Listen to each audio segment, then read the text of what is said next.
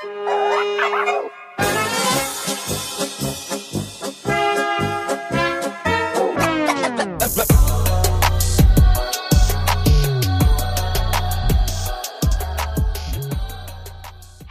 willkommen zum Kulturell Inkorrekt Podcast. Ich bin eure Moni, eure Podcast-Hostin und heute habe ich einen ganz, ganz lieben Kollegen da und Bekannten und jetzt auch irgendwie Freund, Andreas Loga. Ich habe ihn vor einiger Zeit über die Arbeit kennengelernt und wir haben festgestellt, dass wir beide großes Interesse im Bereich Diversity haben. Und äh, ja, deswegen habe ich ihn jetzt auch privat bei mir hier bei Kulturell Inkorrekt eingeladen. Andreas, herzlich willkommen zu meinem Podcast. Schön, dass du dabei bist und mit mir über das Thema Agilität und Diversity sprichst. Danke, Moni. Herzlichen Dank für die Einladung. Freut mich sehr. Freut mich auch wirklich sehr, dass du dabei bist und dass ich es endlich mal geschafft habe, sage ich mal, den Termin mit dir umzusetzen. Aber bevor wir jetzt mal in das Thema Agilität und Diversity, wie verträgt sich das zusammen, einsteigen, stell dich doch mal gerne vor. Wer bist du? Hast du vielleicht einen kulturellen Hintergrund? Wie sieht so deine berufliche Laufbahn aus, damit sich unsere Zuhörerinnen und Zuhörer mal ein Bild zu dir machen können? Ja, wer bin ich? Also ich bin von Haus aus Unternehmensberater und Manager, äh, bin seit 30 Jahren in der IT tätig, in Führungspositionen unterschiedlicher Unternehmen und auch als Unternehmensberater. Ich war unter anderem für Levi's tätig, den Fashionhersteller für Sun Microsystems, ein cool. äh, großes amerikanisches IT-Haus, das es leider nicht mehr gibt. Die, die, Erfinder von Java, für diejenigen, denen das was sagt, waren Sun-Kollegen. Ähm, habe in den Emiraten gelebt, in Italien und äh, habe insgesamt in ich glaube 24, 25 Ländern auch gearbeitet und ähm, ja, bin bei Deloitte als Unternehmensberater tätig und äh, habe sozusagen mein Hobby zum Beruf gemacht, dass ich mit Unternehmen zusammen darüber nachdenke, wie sie sich in einen ähm, selbstorganisierten, veränderungsfähigen Organisationszustand bringen können. Darüber habe ich auch zwei Bücher geschrieben, bin in Podcasts aktiv, auf äh, Konferenzen halte darüber Vorträge und äh, genieße diese Art zu arbeiten und ein Arbeitsumfeld äh, zu schaffen, das sich sehr stark an den Mitarbeiter ausrichtet und seine Fähigkeiten fördert und stärkt. Und hast du einen kulturellen Hintergrund oder bist du sozusagen in Anführungszeichen Biodeutsch? Biodeutsch. ich stehe ja, wie du weißt, mit solchen Etiketten eher auf Kriegsfuß. Also, ja, ich ähm, weiß, deswegen stelle ich mal provokant die Frage. also ich bin ähm, wenn man mal wirklich so äh, als Lokalpatriot äh, äh, den unterstreichen will, ich bin Frankfurter. Mhm. Ich bin mhm. in Frankfurt geboren. Meine Eltern kommen aus Kroatien. Die sind mhm. vor vielen Jahrzehnten nach Deutschland gekommen, als Deutschland ein großes Problem mit Facharbeitskräften hatte. Wir haben beide dann in Deutschland sich niedergelassen, haben ihre Unternehmen gegründet als selbstständige äh, Geschäftsleute. Sehr und gut. ich bin quasi in einer kroatischstämmigen Unternehmerfamilie aufgewachsen, bin aber quasi hier immer in Deutschland, habe ich überwiegend gelebt, äh, wollte eigentlich immer aus Deutschland wegziehen, habe auch viel im Ausland gelebt, aber irgendwie hat es mich dann doch immer wieder auch nach Frankfurt zurückgezogen. Du hast ja jetzt auch erzählt, dass du in diversen Ländern warst und jetzt auch einen, sage ich mal, nicht deutschen kulturellen Hintergrund hast oder kulturellen Zusatz durch die Eltern. Wie kommt es, dass du dich für das Thema Diversity und Inclusion interessierst oder warum findest du, dass das wichtig ist?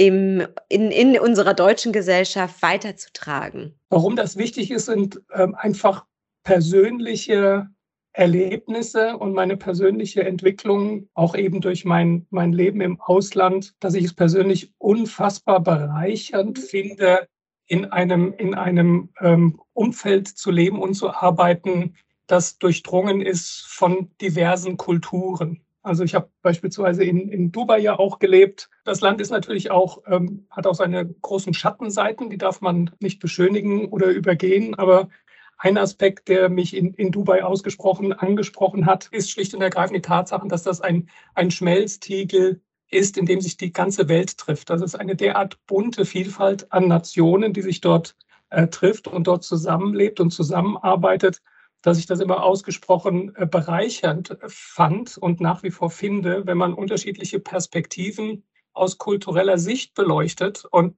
die, die Möglichkeiten der Zusammenarbeit, die unterschiedlichen äh, Herangehensweise an Fragestellungen, an Problemstellungen ist derart kreativ und vielfältig, dass mir das immer sehr gelegen hat. Und ich habe auch überwiegend in internationalen Unternehmen auch gearbeitet, also Levi's und Sun beispielsweise. Und da diese Unternehmen sind geprägt davon, dass sie multikulturelle Strukturen aufweisen und dass diese Multikulturalität ja auch so ein Stück weit das ist, was ihre Unternehmenskultur geprägt hat und mhm. prägt und wovon diese Firmen auch sehr stark profitieren, von dieser Vielfalt an Sichtweisen, an Ideen, an Aspekten ähm, und an Herangehensweisen, Probleme zu lösen. Wo siehst du den Unterschied zwischen unserer deutschen Businesswelt in hinsichtlich Multikulturalität äh, und äh, zwischen zum Beispiel der ausländischen oder jetzt äh, spezifisch, was du jetzt gerade als Beispiel genannt hast, äh, die Businesswelt aus, aus, aus Dubai. Was fehlt dir hier zum Beispiel in Deutschland, wo du sagst, boah, also das wäre viel, viel schöner, wenn wir darauf achten würden in Zukunft oder unsere Kompetenzen in dem Bereich verbessern würden? Vielleicht ist der, ähm, der Punkt genau der, dass wir aufhören sollten, auf etwas zu achten,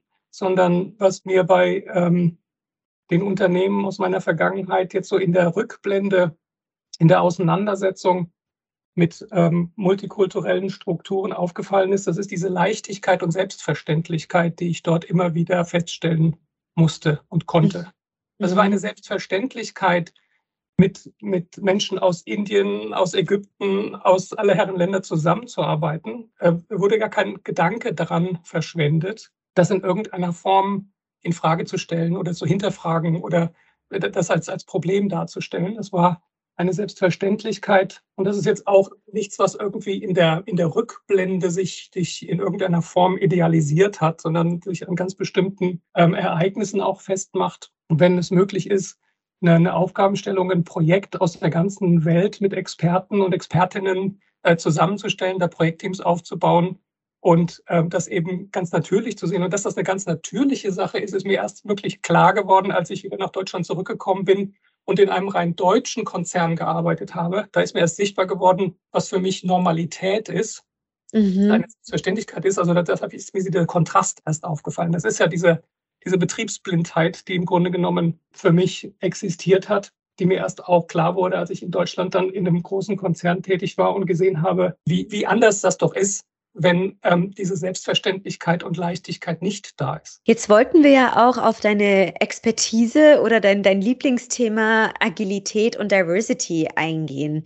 Bevor wir jetzt mal so grundsätzlich starten, wie sich die beiden Phänomene in Anführungszeichen miteinander vertragen oder Hand in Hand gehen, was ist denn Agilität überhaupt und auf was beziehst du das? Ja, Agilität ist ja in aller Munde. Jede Firma will heutzutage agil sein. Was das genau bedeutet, das äh, entwickelt sich erst das Verständnis dazu. Wenn man sich diesen Begriff der Agilität aus ähm, wissenschaftlicher Sicht ansieht, beispielsweise aus dem Bereich der Kybernetik, also der Systemtheorie, ist Agilität nichts anderes als die Fähigkeit einer Organisation, Fähigkeit eines Systems, ganz abstrakt gesprochen, die Fähigkeit eines Unternehmens, sich an Veränderungen ihrer Umwelt anzupassen. Das heißt, wann immer sich in der Umwelt eine Störung ergibt, beispielsweise ein neuer Wettbewerber auf den Markt erscheint oder ein innovatives ähm, Start-up-Unternehmen mit neuen Produkten und Leistungen aufwartet, dann ist die Frage, wie geschickt, wie veränderungsfähig ist eine Organisation, diese Marktentwicklung zu identifizieren und seine Vorgehensweise, seine Antwort auf diese Entwicklung aufzubauen, umzusetzen und sich darauf einzustellen. Das ist ganz platt gesagt, was Veränderungsfähigkeit bedeutet. Das wird heute unter Agilität subsumiert. Äh, die Frage, die sich jetzt viele Firmen stellen, ist, wie schaffen wir es eben gerade im Rahmen der Digitalisierung der Wirtschaft und des Privatlebens, dem, dem weiteren Durchdringen unserer privaten und wirtschaftlichen Bereiche äh, durch künstliche Intelligenz, also die Algorithmen, also die man künstliche Intelligenz nennt, obwohl das nur, ob das Intelligenz ist, äh, ist wieder ein anderes Thema habe ich auch eher eine, eine differenzierte Betrachtung darauf. Also ähm, das ist etwas, etwas irreführend, dieser Begriff der künstlichen Intelligenz. Aber in dieser digitalen Welt, in der wir uns, äh, äh, in der wir leben, die wir aufgebaut haben, das ist ja alles menschengemacht, ist die Frage, wie kann eine Organisation damit umgehen und diese Veränderungen für sich nutzen oder mit den Veränderungen umgehen und sich darauf einstellen. Das ist das Thema, um das es geht. Und das ist eine wirklich große Herausforderung für viele Unternehmen, eine Herkulesaufgabe. Findest du jetzt, dass das Land Deutschland im Vergleich zu anderen Ländern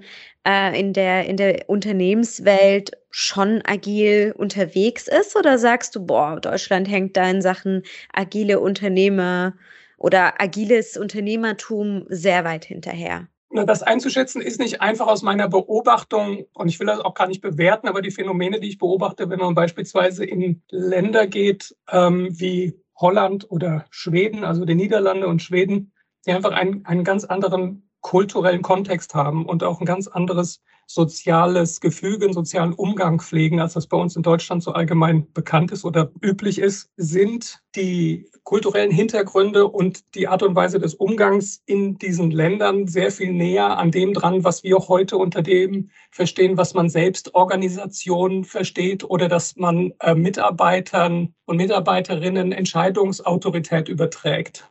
Mhm. Also wenn man mit, mit einer äh, holländischen, holländischen Firma oder auch einem schwedischen Startup beispielsweise über Selbstorganisation und Empowerment spricht und wie schwierig das ist und warum das wichtig ist. Ich habe immer erlebt, dass die einen ganz entgeistert angeguckt haben und gesagt, das ist doch selbstverständlich. Also wo ist eigentlich euer Problem? Ja. Ja. Also das sind so durchaus kulturelle äh, Aspekte, die da eine Rolle spielen, die man auch dann in Frankreich oder auch in Italien äh, sehen kann, die dort vielleicht sogar stärker wahrzunehmen sind, also zumindest in meiner Wahrnehmung, als das in Deutschland der Fall ist wo ähm, Hierarchien und Machtstrukturen top-down, also das Steuern eines Unternehmens äh, über eine hierarchische Struktur noch durchaus ausgeprägter sind, als das beispielsweise bei uns in Deutschland der Fall ist. Also es ist von Land zu Land sehr unterschiedlich und es ist vom kulturellen Kontext durchaus abhängig, wie selbstverständlich oder wie schwierig dieses Thema betrachtet wird. Und das ist schon etwas, was mir in, in deutschen Unternehmen durchaus auch auffällt, dass dieses Loslassen können gewohnter Verhaltensweisen und gewohnter Managementpraktiken eher schwierig ist. Es gibt äh, Firmen, die sind da sehr bereit, sich mit auseinanderzusetzen, sind da sehr experimentell unterwegs. Aber je größer ein Unternehmen ist, also wenn es auch in Konzernstrukturen geht, und äh, desto, desto schwieriger und ähm, langwieriger werden solche Prozesse. Jetzt haben wir ja deine These, beziehungsweise haben, wir haben sie jetzt noch nicht gehört, aber sie kommt ja gleich. Äh, du bist der Meinung, dass das Thema Agilität und Diversity sehr gut miteinander vereinbar ist. Was ist denn deine vielleicht auch provokante These dem gegenüber? Warum, warum siehst du das so? Oder welche These möchtest du uns sozusagen zur Diskussion stellen? Sagen wir es mal so. Na, aus meiner Beobachtung ähm, sehe ich das Unternehmen und da ist ein Unternehmen besonders dominant, äh, das wir beide ja ausgesprochen äh, spannend finden, die Firma Netflix. Das oh ja. das Unternehmen, die betont würdigen und ähm, darauf eingehen, dass Diversität in einer globalen äh, Wirtschaft, in einer globalen Industrie einfach ein Fakt ist. Ähm, und dass, dass die Nutzung von Diversität und Multikulturalität und internationalen Netzwerken ein wesentlicher wirtschaftlicher Wettbewerbsfaktor ist, dann kommen wir in die Richtung, die mich da bewegt, weil wenn man sich die Netflix in den einzelnen Strukturen intern ansieht und beispielsweise hier auch das Buch von Reed Hastings und Erin Meyer liest, das er auch in deutscher Übersetzung zur Verfügung ja, steht. keine Regeln. Das keine Regeln. Da geht einem schon ein bisschen das Licht auf, was eigentlich der Unterschied ist zwischen einer hierarchischen Struktur, sagen wir mal, typischer deutscher Unternehmen, um das mal so ein bisschen zuzuspitzen, und da Klischees auch zu bemühen und einem internationalen Netzwerk von Teams, die die, die, die, gleiche, die gleiche Ausrichtung, die gleiche Strategie, die gleichen in, inhaltlichen Schwerpunkte verfolgen, aber hochgradig dezentral vernetzt arbeiten und wo jedes Team in jedem Land für seine Arbeit eigenständig verantwortlich ist und voll und ganz selbst organisiert arbeitet. Also diese Vernetzung, das ist wirklich das diametrale äh, äh, Gegenstück zu dem, was wir in Deutschland allgemein kennen, dass wirklich Führungskräfte beispielsweise in der Form die Aufgabe haben, ihre Mitarbeiter erfolgreich zu machen und sich anzusehen, welche Rahmenbedingungen sind notwendig, damit Mitarbeiter im Team ja die Möglichkeit haben, Höchstleistung zu erbringen. Welchen Freiraum brauchen Sie? Welche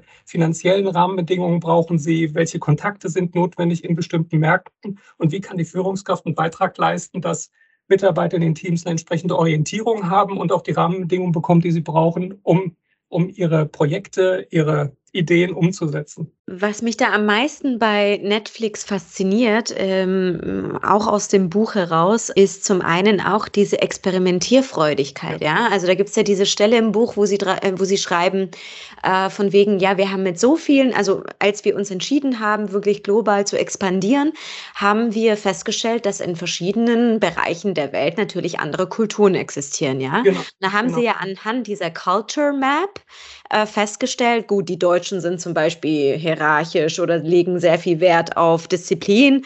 Japan ist sehr, äh, nee, ich glaube, Japan war es, äh, sehr hierarchisch, ja, ne, äh, top-down und so weiter und sehr äh, arbeitsintensiv und so und, äh, und so weiter und so fort. Aber sie haben erstmal die verschiedenen Kulturen in den Ländern, wo sie expandieren wollten, wirklich studiert und dann experimentiert, okay, wie kommt das bei denen an, wenn ich jetzt meine Mitarbeiterinnen und Mitarbeiter so führe oder wenn ich die und die Serie dort veröffentliche. Also das hat mir auch am meisten gefallen und ich finde das, oder das fehlt mir so in Europa oder auch jetzt besser gesagt im, in deutschen Unternehmen, diese Experimentierfreudigkeit, einfach Neues auszuprobieren und dann zu gucken, ob es ob es geht oder nicht. Oder auch dieses Verständnis oder diese Sensibilität gegenüber der Andersartigkeit von Menschen mit kulturellem Zusatz. Und ich finde, das hat Netflix einfach super, super geschafft. Erstens auch mit dieser dezentralen Organisation sozusagen, ja. Es kommt nicht alles von Retestings, ja, äh, sondern wirklich ähm, wir fokussieren uns auf die jeweilige Kultur des Landes, passen da unsere, unser Leadership an und äh, veröffentlichen da Produkte oder Serien, Formate, die der Kultur einfach zusagen und experimentieren und schauen, weil was rauskommt. Und das fehlt mir irgendwie hier in Deutschland. Ja, das sind Dinge, die sich bei uns glücklicherweise aber entwickeln. Und in, der, in dem Reifegrad, wie Netflix das praktiziert, ist das natürlich ähm, eine Ausnahmeerscheinung. Aber es sind genau diese ja. Elemente, die da eine Rolle spielen, diese Experimentierfreudigkeit und auch das Bewusstsein, dass Dinge schiefgehen können und dass es mhm. nicht dass man es nicht vermeiden kann, dass etwas schief geht, dass Pro Projekte scheitern. Aber dann geht es darum, was lernen wir aus diesem Scheitern und wie können wir das ähm, intern äh, sozialisieren, dass andere davon wiederum profitieren können, damit sich derartiges Scheitern nicht wiederholt. Dann die, das, was ich äh, Kompetenzunterstellung nenne, also dass Führungskräfte ihren Mitarbeitern unterstellen erstmal, dass sie kompetent sind und dass sie alles tun, sie, wie gesagt, erfolgreich zu machen. Und ähm, als drittes dann eben diese, diese kulturelle Dimension, dieses Würdigen der lokalen Kulturen, darauf eingehen und sich daran ausrichten, das zu nutzen und zu fördern. Also kulturelle Würdigung, das ist genau das diametrale Gegenstück zu dem, was wir, weil wir ja, das ist ja ein amerikanisches Unternehmen von amerikanischen Konzernen kennen, die in der Vergangenheit eher davon ausgegangen sind, dass ihre Art und Weise, Business zu betreiben, die amerikanische Kultur, die führende ist und dass sie die dann in andere Länder versucht haben zu übertragen und nach diesen Modellen in anderen Ländern Fuß zu fassen und zu arbeiten und zu praktizieren. Da gab es immer kulturelle Konflikte, die sich ähm, auf Unternehmen, innerhalb der Unternehmen negativ ausgewirkt haben, weil sie sich eben die Mitarbeiter im Ausland des gleichen Unternehmens in der Form nicht kulturell wahrgenommen fühlten. Das ist zum Beispiel so in der Rückblende etwas, was die, äh, äh, Sun Microsystems, wie gesagt, die Firma, die es ja leider nicht mehr gibt, auch ein großartiges Unternehmen, denke ich, als, als ein Problem nicht erkannt hat dass es eben nicht darum geht, eine eigene Kultur anderen nahezubringen und ihnen zu erklären, wie man in einer amerikanischen Kultur sich zu verhalten hat, sondern eben zu sagen, welche Eigenheiten in dem Land muss ich nutzen, worauf muss ich achten, was muss ich respektieren, um Mitarbeiter entsprechend auch wertzuschätzen, damit sie dann sich auf ihre Arbeit fokussieren können. Und das, was man mittlerweile auch so, kommt aus einer großen Google-Studie, auch diese, dieser Begriff der, der Psychological Safety, also wie kann ich einen Raum schaffen, in dem Mitarbeiter wirklich angstfrei ähm, sich äußern und arbeiten können, um, um möglichst, produ möglichst produktiv und auch, auch erfüllende Arbeit zu leisten. Wir haben hier jetzt keinen business-spezifischen Podcast bei Kulturell Inkorrekt, sondern ja auch eher so um die Themen Kulturgesellschaft und so weiter. Aber was wäre so dein Tipp denn für unsere Zuhörerinnen und Zuhörer? Wie können sie zu mehr Agilität, also jetzt wirklich ganz banal gefragt, mehr zu mehr Agilität und Diversity äh, sozusagen beitragen, auch wenn sie jetzt nicht in einer ganz hohen Hierarchie sind und eigentlich nichts zu sagen haben. So einfach Leute, die jetzt gerade vielleicht fertig mit dem Studium sind und ähm, ja auf der Suche nach dem richtigen Unternehmen sind, das äh, agil und divers ist, wie können die dazu beitragen, dass sich vielleicht auch in der Unternehmenskultur an sich etwas verändert? Hast du da vielleicht irgendwelche Tipps oder hast du vielleicht Tipps, wie man so ein agiles, diverses Unternehmen findet, ohne dass man Gefahr läuft, dass äh, dieser eigentlich nur Pinkwashing betreibt? Ich weiß, sehr, äh, sehr konkrete, äh, provokante Fragen, aber vielleicht kannst du ja dazu antworten. Ja, das, also da sprichst du einen, einen Punkt an, der natürlich schwierig ist, der, was dieses Pinkwashing angeht oder das äh, Marketingmaterial natürlich immer sehr schillernd ist. Und es gibt kein Unternehmen, das nicht ins Schaufenster stellt, dass der Mitarbeiter und die Mitarbeiterin das wichtigste Kapital ist und dass man Diversität fördert und dass Gleichberechtigung auch auf der Agenda stehen und so weiter und so fort. Der Punkt ist, dass man hinter die Kulissen gucken muss, inwiefern das wirklich dann auch belastbar ist. Und äh, da sind wir ja glücklicherweise in der digitalen Welt auch so vernetzt, dass man ähm, über die sozialen Netzwerke Mitarbeiter in den Firmen anschreiben kann und mal persönliche Meinungen einholen kann. Wie ist das denn?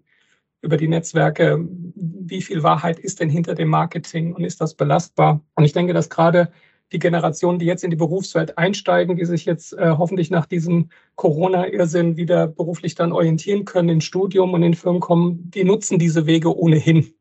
Und ich glaube, dass die in dieser, in dieser globalen Welt und dieser globalen Community, die ich äh, überall beobachten kann, diese Dinge ganz natürlich sich entwickeln und dass wir einem Trend eigentlich ausgesetzt sind, der das über die Zeit von selbst erbringen wird. Was wir gesellschaftlich oder soziologisch mehr beachten sollten, was uns äh, äh stärker problematisieren wird und Probleme mitbringen wird, ist die, was äh, Andreas Reckwitz, ein bekannter Soziologe aus Berlin, äh, die Singularisierung der Gesellschaft benannt hat. Also dass es eigentlich darum geht, also ähm, nach der Industrialisierung, also jetzt in der Postmoderne, wie er die Zeit nennt, in der wir uns befinden, ähm, mhm. es sehr stark darauf geht, dass jedes Indiv dass es nicht mehr nur um Individualität geht, sondern um Singularität. Also jeder strebt in unserer Gesellschaft tendenziell äh, dazu, einzigartig zu sein. Und das kann man festmachen an Dingen wie den ganzen YouTubern und diese, dieses äh, äh, Streben nach Aufmerksamkeit, was ja auch durch äh, Algorithmen der künstlichen Intelligenz beispielsweise von Facebook oder Google auch genutzt wird, um bestimmte Formen der Manipulation, könnte man fast sagen, zu betreiben. Da gibt es ja diese aufschlussreiche Dokumentation auf Netflix, äh, The Social Dilemma, die das ja sehr oh, stark ja. Macht. Sehr, sehr gute Doku. Ja, also worauf ich hinaus will, ist, ähm, die, das Spannungsfeld, in dem sich Unternehmen befinden, ist wesentlich komplizierter und komplexer als nur aus der kulturellen Sicht und der, der Sicht der Diversifizierung äh, sich anzusehen, sondern es geht noch weiter, dass es darum geht, Einzigartigkeit in Betracht zu ziehen und dieses Streben nach Einzigartigkeit auch äh, damit umzugehen das zu beachten und nicht zu negieren, dass es eigentlich darum geht, dass äh, Einzelne versuchen, in einer Sichtbarkeit auch in der Organisation zu erlangen, um darüber eine Selbstbestätigung zu bekommen und das vielleicht zu erreichen, was, was äh, Hartmut Rosa als Resonanz nennt. Das ist ein Soziologe aus Wien, der dazu auch ein sehr spannendes Buch geschrieben hat. Also Resonanz, dass ich als Mensch, als Mitarbeiter in Firmen nicht einfach nur einen Job mache, 9 to 5, sondern es darum geht, dass das in mir resoniert, dass es eine Bedeutung hat und dass ich mhm. aus dieser Resonanz auch eine Einzigartigkeit für mich selbst entwickle und meiner Person. Und da wird es für Firmen dann wirklich spannend, wie sie, ähm, und deswegen glaube ich, ist auch diese Entwicklung selbstorganisierter Unternehmen nicht aufzuhalten, weil diese Selbstwirksamkeit, die sich daraus ergibt, dass ein Mitarbeiter selbst Einfluss nehmen will, Entscheidungskompetenz benötigt und das auch fordert, um eben seine Selbstwirksamkeit ähm, zu bestätigen und auch zu erleben und dass eben die Zeiten, wo man für einen Vorgesetzten oder eine Vorgesetzte, ist ja auch ein schönes Wort im Deutschen, mir wird jemand vorgesetzt, der mir dann sagt, was ich zu tun habe, dass diese Dinge ausklingen werden. Und Firmen müssen sich, denke ich, damit auseinandersetzen, mit diesen Aspekten umzugehen, das zu verarbeiten und dann eben auch, und das geht damit einher, die Dinge, glaube ich, die, die äh, verstärken einander auch, kulturelle Diversität und Gleichberechtigung aufzunehmen und zuzulassen. Wenn wir jetzt zum Beispiel jemanden haben, der oder die äh, ein eigenes Startup gründen will, ja, oder ein eigenes Unternehmen gegründet hat, whatever. Was sind so deine hottest Tipps und Tricks für eine agile und diverse Organisation? Klar, da ist jetzt vielleicht auf der einen Seite ganz banal, stellen Mann und Frau ein mit verschiedenen kulturellen Hintergründen, aber gibt es denn noch weitere andere Tipps, die du mitgeben kannst für die Unternehmerinnen und Unternehmer, die noch businesstechnisch einiges vorhaben? Also wenn jemand eine Firma gründet oder eine neue Abteilung gründet, ein neues Projekt gründet, ähm, ist aus meiner Sicht rein handwerklich der Startpunkt ausgesprochen wichtig, dass man ein Team dahingehend ausrichtet und auf diese Unterschiede oder diese Möglichkeiten, diese Elemente im Team auch aufmerksam zu machen, darauf hinzuweisen, das zu würdigen und sichtbar zu machen, also anzusprechen, dass man, was ich ähm, in, in Projekten auch immer wieder früher auch gemacht habe und heute mache, ist eben solche ähm, Startpunkte zu feiern, richtig gehend, also so ein Kick-off zu feiern, in dem sich jeder nicht nur persönlich darstellt und vorstellt, was er denn nun macht und was er gelernt hat und wie toll er ist, sondern woher er kommt, was ihm wichtig ist, welchen kulturellen Hintergrund er hat, worauf man achten sollte. Also wenn man mhm. beispielsweise Mitarbeiterinnen aus Japan im Team hat, dann sind ganz bestimmte Umgangsformen relevant. Oder wenn ich einen Moslem, eine Muslima im Team habe, dann muss ich ganz bestimmte ähm, Dinge berücksichtigen, dass ich beispielsweise, wenn ich in, in, in Kuwait lebe und mit einer Muslima in Kontakt bin, dass ich eben nicht die Hand reiche zur Begrüßung. Das sind einfach so Dinge, die, die, die bekannt sein müssen, die, auf die man eingehen muss, um eben diese kulturelle Diversität zu würdigen, ähm, zu bestätigen und auch, auch dann zu nutzen und zu sagen, ich akzeptiere dich, ich sehe dich in meinem Team und ich würdige und respektiere, woher du kommst und was dir wichtig ist und stelle mich darauf ein. Das sind so Dinge, die auf einer sehr persönlichen Ebene sind, ohne zu persönlich zu werden. Und damit eben auch das Thema der Singularität. Ich nehme jeden Einzelnen wahr und ich äh, akzeptiere auch jeden Einzelnen, jede Einzelne in, in der Form, in der Art, wie sie arbeitet, wie sie ist, wie sie tickt, wie sie denkt und äh, baue das in meine Arbeitsform mit ein. Und das ist eine Sache, die, ich denke, äh, nicht nur bei uns in Deutschland, sondern insgesamt zu einer Selbstverständlichkeit über die Zeit werden muss und werden wird. Und für Startups oder Manager, die in internationalen Umfeldern erstmals tätig sind, wird das ein wichtiger Erfolgsfaktor sein. Auf jeden Fall sehr, sehr gute Tipps, die man äh, sich zu Herzen nehmen kann, wenn man da in der Businesswelt unterwegs ist. Jetzt würde ich noch auf die vorletzte Frage kommen, und zwar, wir reden ja so viel über Diversity und so viel über Agilität und bliblablub. Aber woran liegt das, dass wir nicht diese beiden Dinge, die du jetzt angesprochen hab, hast, so verknüpft miteinander sehen? Also dazu habe ich nur Hypothesen, die mir selbst helfen, damit umzugehen, um diese Verhaltensweisen dann auch zu verstehen. Es ist ein bisschen wie ein blinder Fleck, so mal mein Eindruck. Wir wissen gar nicht, dass es dort Zusammenhänge gibt, die wir in einen Zusammenhang bringen müssen oder die wir nutzen können. Eine Hypothese, es liegt an der Art und Weise, wie unsere Ausbildung strukturiert ist, wie wir in der, in der Universität auf ein ganz bestimmtes Thema ausgerichtet werden. Also der Informatiker wird auf Informatik ausgerichtet und der Jurist auf Juristerei. Aber dass es Dinge wie, wie Ethik, Philosophie, Soziologie in Studiengängen insgesamt nicht gibt als Grundbestandteil. Also wir sind ja, könnte das ja als, als, als Wissenspolemie auch nennen, dass wir sagen, wir werden darauf getrimmt, Prüfungen zu bestehen, ähm, um Wissen aufzubauen. Aber was unseren Grad der Bildung angeht, also ähm, wenn zwei, zwei wissende Menschen, die studiert haben, in den Dialog kommen und dann gemeinsam Ideen weiterentwickeln. Also, dass ich einen Gedanken von dir aufnehmen und weiterentwickeln kann, das verstehe ich unter Bilden. Wir können gemeinsam eine Idee weiterentwickeln, weiterbilden. Das ist etwas anderes, als jetzt eine Prüfung zu bestehen und dass interdisziplinäres Wissen in diesen Fakultäten viel zu wenig gefördert wird. Also zu verstehen eben, ein Stück weit, wie, wie wichtig ist jetzt, sind jetzt soziologische oder pädagogische Aspekte in meinem Bereich als Ingenieur oder als Jurist und solche Dinge. Das entwickeln äh, Menschen, glaube ich, nur, wenn sie in irgendeiner Form Eigeninteresse daran, daran haben und dann erkennen, dass es diese Phänomene gibt und wie relevant sie sind und wie wertvoll sie sind.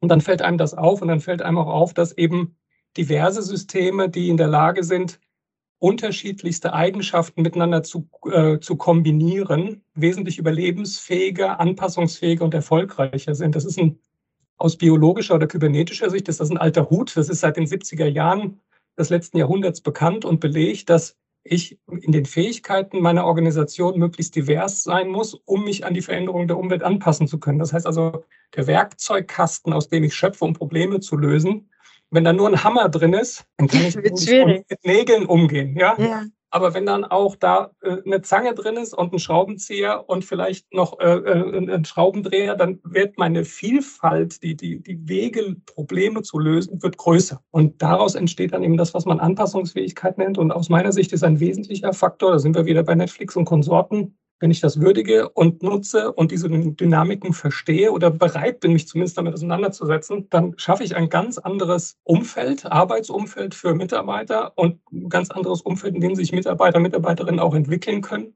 ähm, als wir das so allgemein aus dieser, wie sagen, tayloristischen äh, Sichtweise kennen, wo eine Firma wie ein Automat gesteuert wird. Ich werfe oben ein Gehalt rein und dann kommt unten Leistung raus. Das sind eben die Dinge, die funktionieren nicht mehr, die sind zum Scheitern äh, verurteilt, weil sie in einer so dynamischen Welt, wie in der, in der wir leben, äh, nicht mehr ausreichend äh, leistungsfähig, veränderungsfähig und, und, und, anpassungsfähig sind. Wenn wir jetzt den Podcast beenden, was wären denn so deine leitenden Worte an die jungen Zuhör Zuhörerinnen und Zuhörer?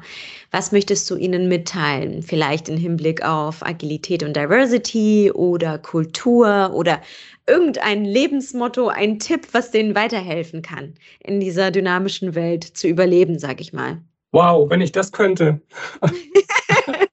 Heute habe ich dir ganz schön tricky Fragen gestellt, gell? Also, ich, ich fühle mich tendenziell äh, überfordert. Ähm, aber wenn wir, wenn wir uns das mal angucken, was wir so äh, ausgetauscht haben, was, was uns beiden ja auch wichtig ist, ich glaube, dass Mitarbeiter, die in Firmen einsteigen, eben ein Stück weit das artikulieren sollen, eben nicht nur was sie alles wissen und welche Zertifikate sie gewonnen haben. Aber das ist kein, keine Kunst. Ne? Das kann man alles mit Fleiß erreichen, sondern welche, welche persönliche Seite wichtig ist und nicht nur ähm, zu sagen, was man anbietet, dass man sich selbst nicht als Ware versteht, sondern dass man einen Beitrag leistet und dass dann auch die Firma ganz bestimmte Dinge äh, würdigen, respektieren und in Anbetracht der ähm, Entwicklung auch unterstützen muss und ob das denn auch der Fall ist. Also nicht nur für sich als, als Wirtschaftsfaktor einzustehen, sondern sich als auch als Person auch darzustellen, ist, glaube ich, eine Sache, die mehr und mehr relevant ist und wo ich äh, junge Menschen nur auffordern kann, das auch zu versuchen und zu tun sich auch nicht zu versuchen, irgendwie klein zu machen oder in irgendeiner Form ähm, anzupassen. Also wenn jemand aus einem anderen Land kommt und einen kulturellen Hintergrund hat, dann ist das eine, eine, eine wertvolle äh, Sache, die er mit einbringt und die auch sichtbar zu machen, zu betonen, glaube ich, etwas, was man mit, mit entsprechendem Selbstbewusstsein tun sollte in jeder Hinsicht. Gebe ich dir vollkommen recht. Auch eine andere Sache, die ich noch hinzufügen möchte als, als äh, Schlusswort vielleicht, auch, dass man selbst wenn man jetzt Biodeutsch ist oder einen kulturellen Zusatz hat, whatever, wo, wo immer man auch ist, auch so diese Toleranz gegenüber der Andersartigkeit zu haben, ja.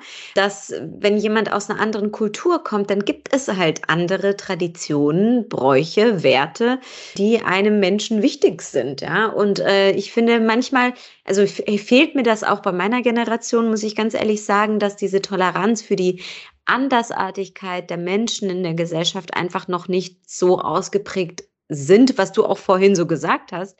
Zum Beispiel warst du ja in Dubai, das war für die völlig normal, dass jemand aus Ägypten da sitzt oder aus Japan oder aus anderen Ländern, ja. Man hat das nicht zum Thema gemacht, aber ich finde, teilweise noch in meiner Generation wird, werden bestimmte Andersartigkeiten von Menschen mit anderen Kulturen immer noch thematisiert und das finde ich schade, weil es schon manchmal so ein Stück weit Intoleranz zeigt. Und ich wünsche mir, dass sich das in unserer Gesellschaft ändert. Aber mal gucken. Vielleicht mit unseren Podcasts, ähm, Andreas, äh, schaffen wir das ja, ein Umdenken bei den, bei den einen oder anderen, äh, sage ich mal, Menschen zu erreichen. Schauen wir mal.